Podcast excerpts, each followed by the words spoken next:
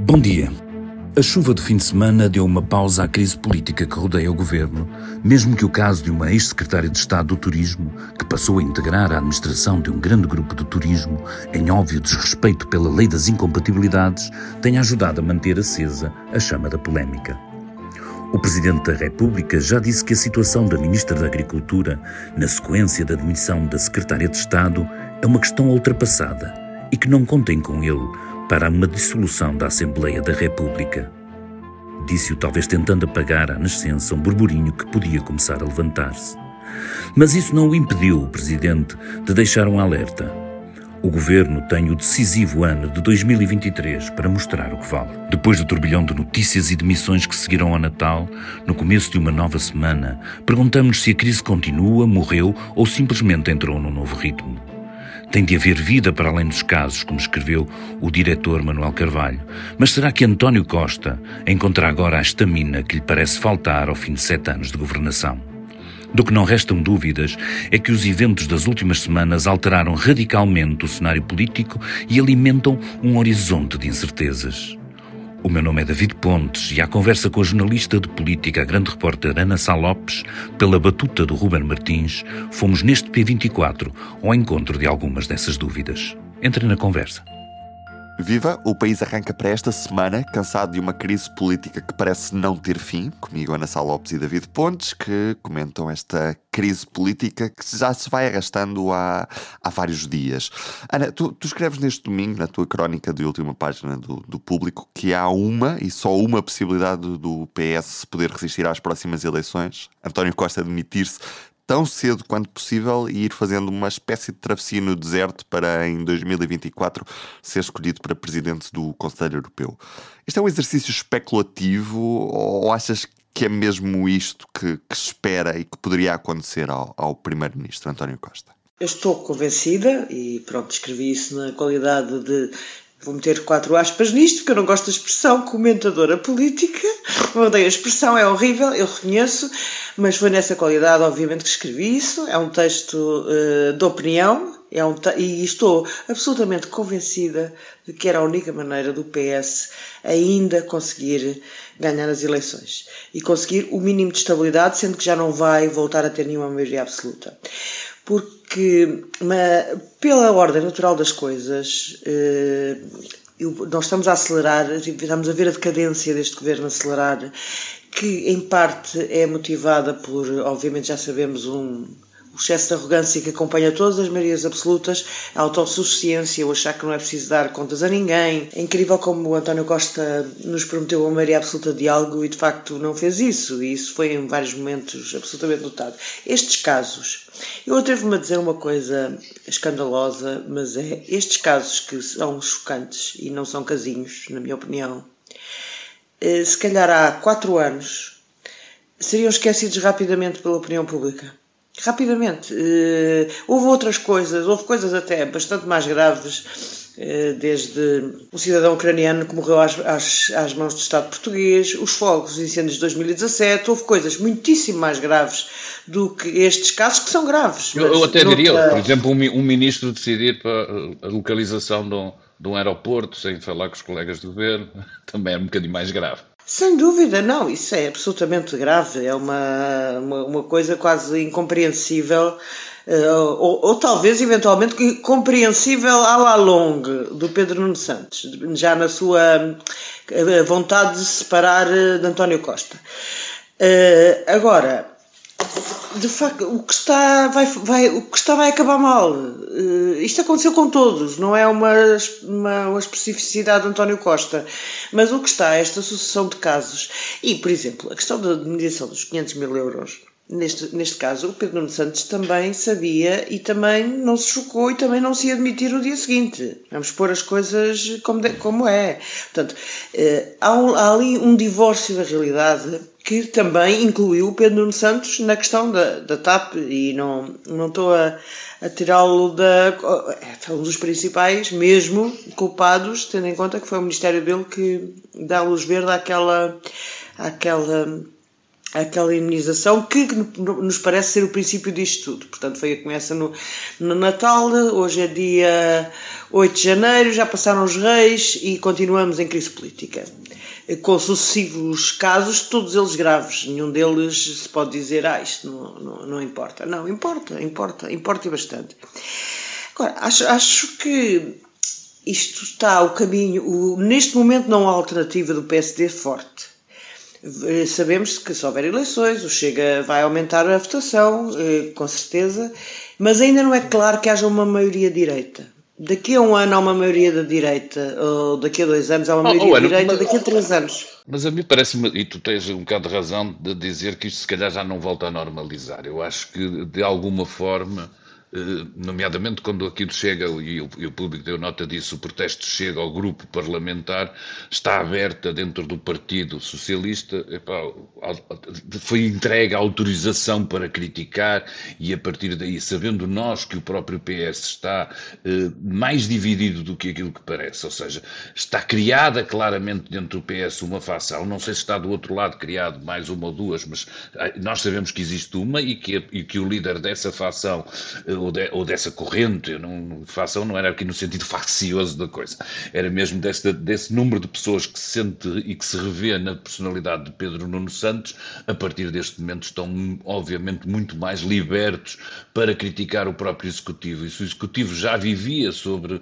a crítica e os casos e tudo isso, passa a ter também no seu interior uma série de pessoas que estão no grupo parlamentar, nas autarquias. David, desculpa interromper-te, eh, tens toda a razão nisso, só que por acaso aquela reunião do grupo parlamentar do PS mostra que o mal-estar vai para além da, da, dos apoiantes de Pedro Nuno Santos. Eh, Sim, ora, mas nesta altura o mal-estar é de todos nós, o mal-estar é do país, o mal-estar é de, de gente que não sendo socialista sente que não quer estar a ser governada desta forma ou não quer ter o seu governo sobre, este, sobre esta chuva ácida que se repete diariamente. Todos nós, independentemente de gostarmos mais dos sociais-democratas ou dos socialistas, ou dos verdes, ou dos azuis, quando são, é, é, o nosso governo, é o que é, é o nosso governo, e eu acho que todos nós, decentemente, mesmo que em parte, às vezes que queiramos a sua ruína, que não queremos ter quase aquela sensação de vergonha alheia que tivemos nos últimos dias e que eu acho que, que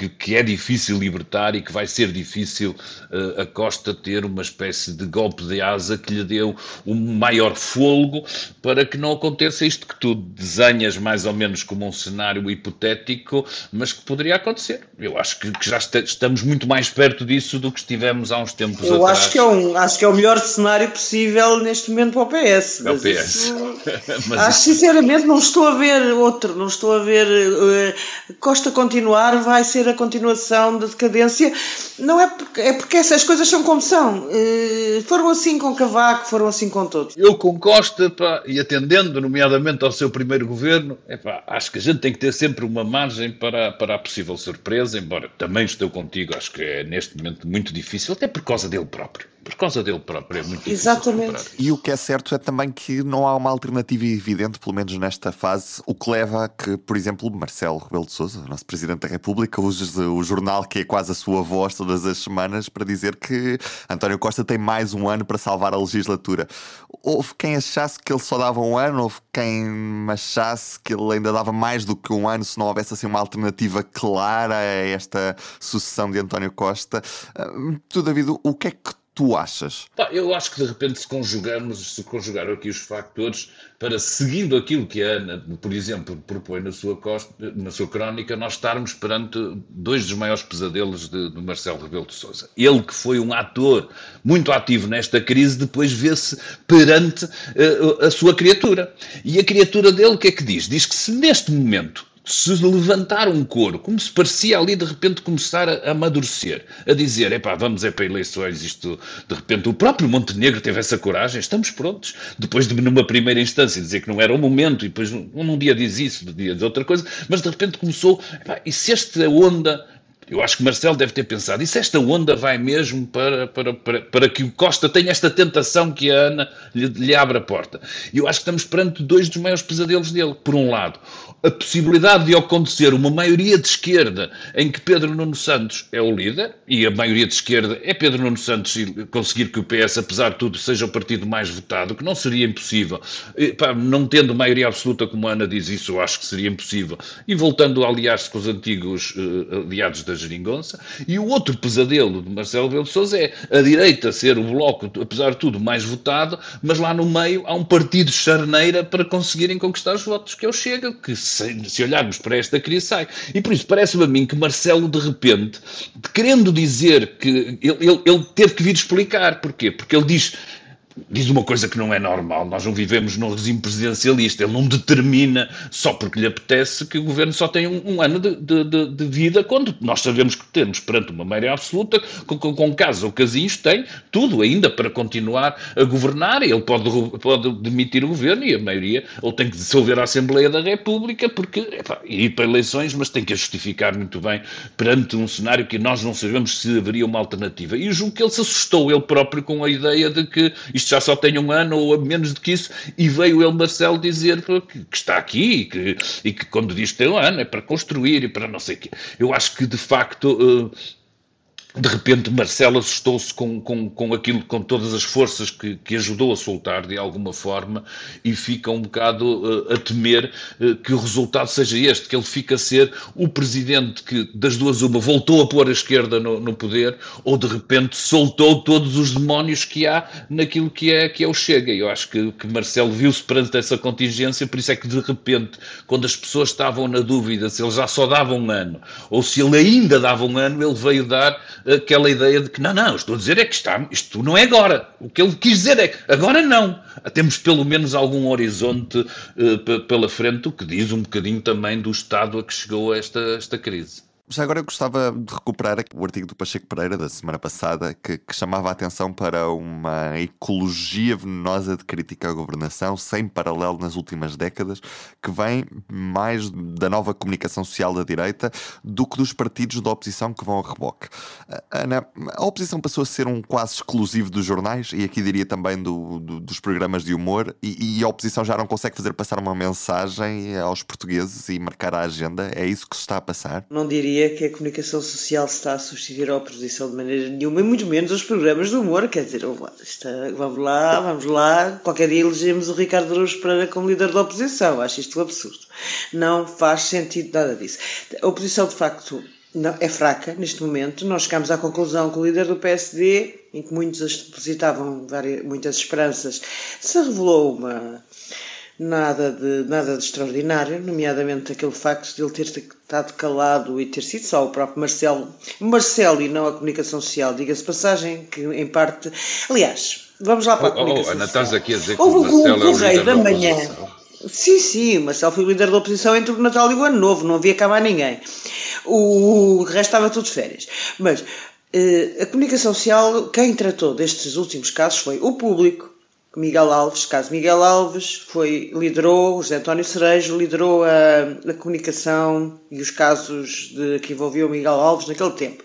O Correio da Manhã deu a notícia da indemnização da Secretária de Estado do Tesouro e deu depois várias notícias sobre a Secretária de Estado da Agricultura. Pacheco Pereira é um obcecado, um obcecado, eh, e eu conheço Pacheco Pereira há muitos anos e já ouvi este discurso em 1990. Portanto, este discurso de Pacheco Pereira, de que a nova ecologia da comunicação, que naquela altura metia o independente, metia o público e metia hum, a SIC, a eh, SIC nasce em 92.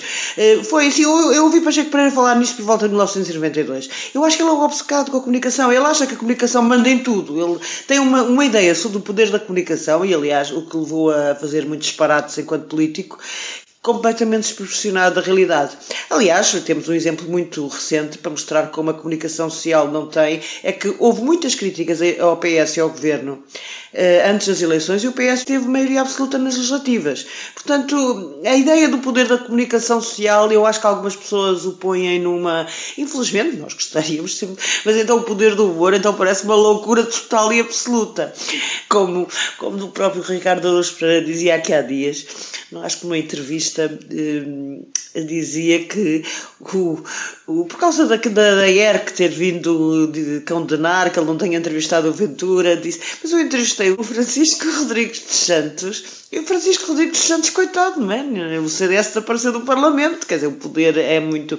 Eu acho, não concordo com, com esse texto, também o li, e acho que isso apenas vem daquela opção de Pacheco Pereira. Deixa-me só dar um ponto de vírgula aqui na Ana. Eu também não acho que não é que não é só isso, não é? E apesar de, da fraqueza da oposição poder nos levar a dizer isso, mas acho que está criado, em parte, nomeadamente nas televisões, um, um clima que, que, que que, que, tanto, tanto dá para alimentar isto durante alguns dias, porque a coisa está a render, como a seguir é capaz de, de arrefecer e virarem-se para o outro caso. Há uma ideia de, de, cobertura exaustiva de alguns fenómenos, que hoje é guerra, amanhã é não sei o quê, que ajuda e contribui para um clima de, de, em que a discussão impera, a, a, a, a, crítica e a oposição e raramente o diálogo e a, e a, conversa. E eu acho que as televisões, nomeadamente até com o aparecimento de mais uma televisão ou de uma, de uma televisão diária diferente de, de acompanhamento no 24 horas de notícias,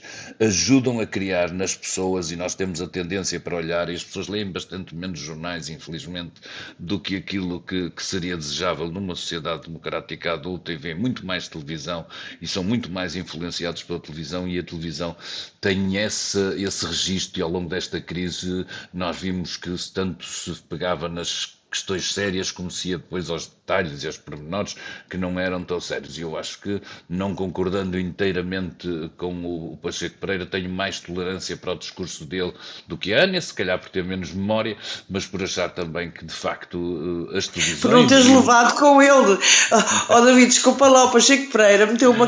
Quando no início do público pôs críticas à, à então alta autoridade para a comunicação social, eu nunca mais me vou esquecer destas coisas, em 1991, acho eu, já não me lembro bem, porque eu e a Ângela Silva, que agora está no Expresso e na altura estava no público, prejudicávamos o PSD nas, eh, nas, eh, nas sessões parlamentares, nos debates parlamentares o PSD saía prejudicado. Portanto, eu nunca mais me esqueci, ele tem uma obsessão, de facto, com a comunicação social. Desculpa ter social, contado, é é ter contado este episódio pessoal que já ninguém se lembra, incluindo quase, se calhar a Ângela já nem se lembra.